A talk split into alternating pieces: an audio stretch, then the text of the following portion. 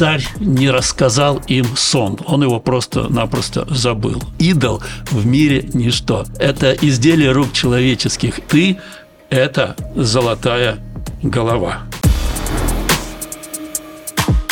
Привет, друзья! Это подкаст «Книга книг». Меня зовут Яна Волкова, и сегодня у меня в гостях доктор богословия Евгений Зайцев. Да, добрый день. Добрый день. Сейчас мы поговорим об одном из самых известных библейских пророчеств, которое записано в книге пророка Даниила. И первый вопрос у меня такой. Кем был Даниил? Ну, Даниил – известный библейский пророк, автор одноименной книги в Танахе или в Ветхом Завете.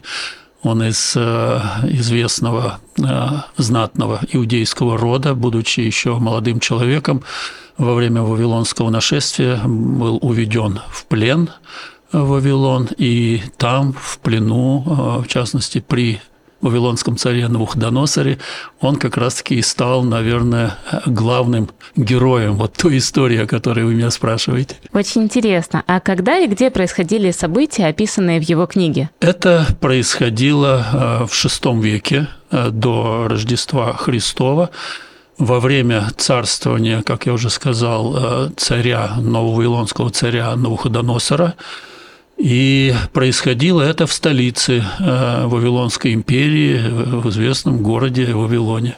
Здорово. А я знаю, что это пророчество было получено необычным образом. Как это произошло? Да, действительно, э, пророчество было э, получено в форме так называемого сна, вещего, вещего сна.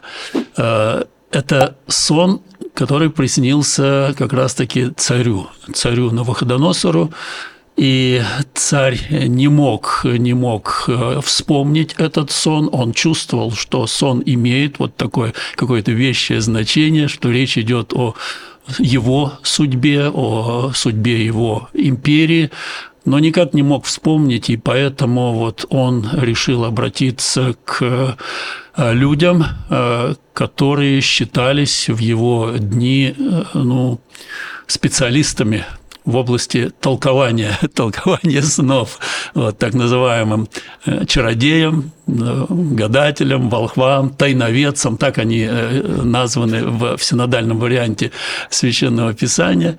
Вот, но никто из них, к сожалению, не смог объяснить значение сна, потому что царь не рассказал им сон, он его просто-напросто забыл. И вот тогда-то тогда то вот на арену выходит э, Даниил.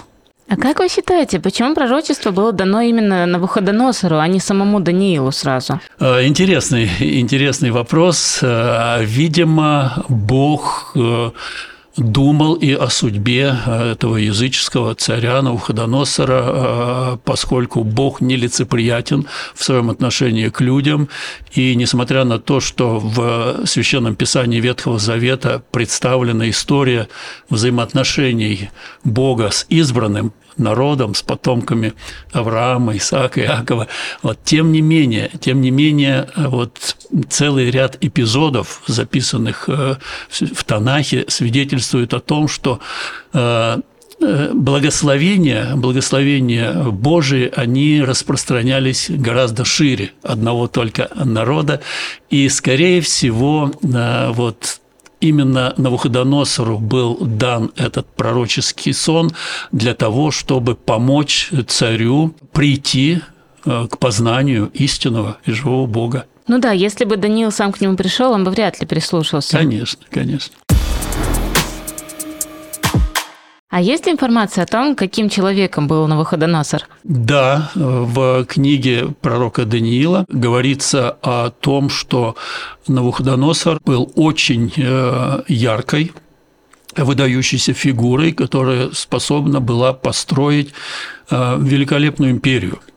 Э, эпоха царя Навуходоносора известна как вот эпоха колоссальнейшего строительства им построены дворцы, им построены культовые какие-то места, места поклонения, храмы, им построены знаменитые висячие сады, Семирамиды, мощнейшая ирригационная система, которая, вот, по сути дела, в пустыне орошала э, эти знаменитые сады.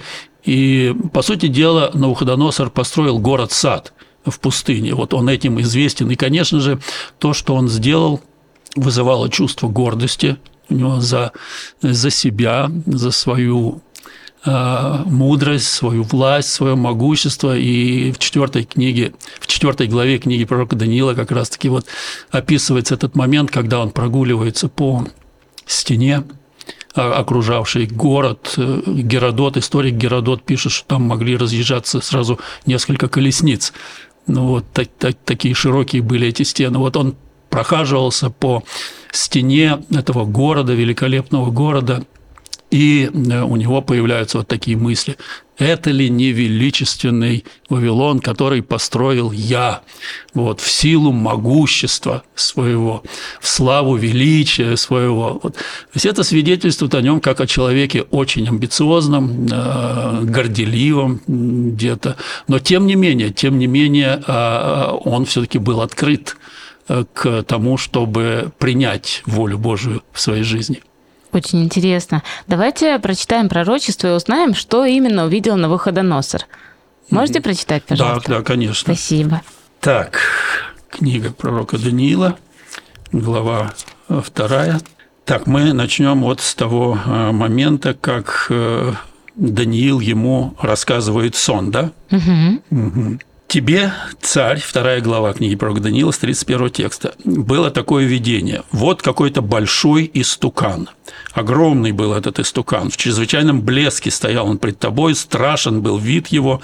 У этого истукана голова была из чистого золота, грудь его и руки из серебра, чрево его и бедра медные, голени железные, ноги частью железные, частью глиняные. Ты видел его, доколе камень не оторвался от горы без содействия рук, ударил в истукана в железные и глиняные ноги его и разбил их и тогда все вместе раздробилось, железо, глина, медь, серебро и золото сделались как прах на летних гумнах, и ветер унес их, и следа не осталось от них, а камень, разбивший истукана, сделался великою горою и наполнил всю землю. Вот такой сон. Да, удивительно. На первый взгляд очень много непонятных символов и образов, так сложно разобраться. Например, что означает голова из золота?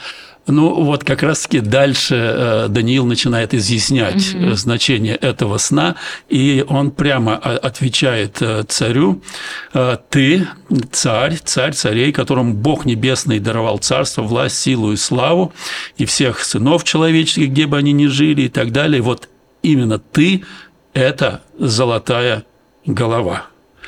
То есть э, вот эти разные части истукана, представленные э, различными металлами, начиная от самого э, дорогого, от золота и кончая железом и просто-просто глиной, они, скорее всего, символизируют определенные этапы исторического развития человеческой цивилизации – вот, и э, начиная с Вавилонской империи, вот, которая представлена золотой головой, и, и далее.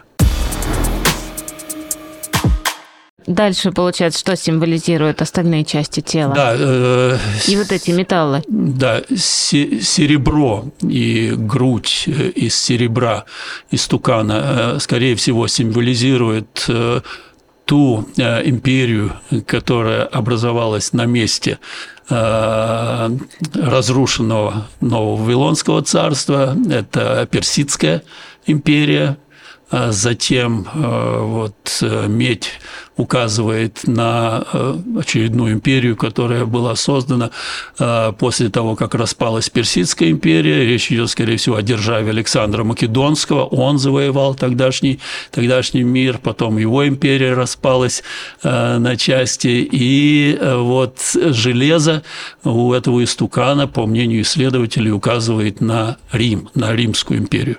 И там были еще железные ноги, Э, да, ступни э, да. вот частью из железа, частью из глины, и вот эти 10 пальцев на ногах истукана, по мнению исследователей, толкователей, указывают на Э, состояние Римской империи после того, как она распалась на части, и на ее территории образовались э, вот, государства, будущие государства Европы. Число 10 в э, иудаизме – это символ множественности – То есть вот этот сон говорит о том, что больше после того, как распалась Римская империя, империй мировых на Земле не будет.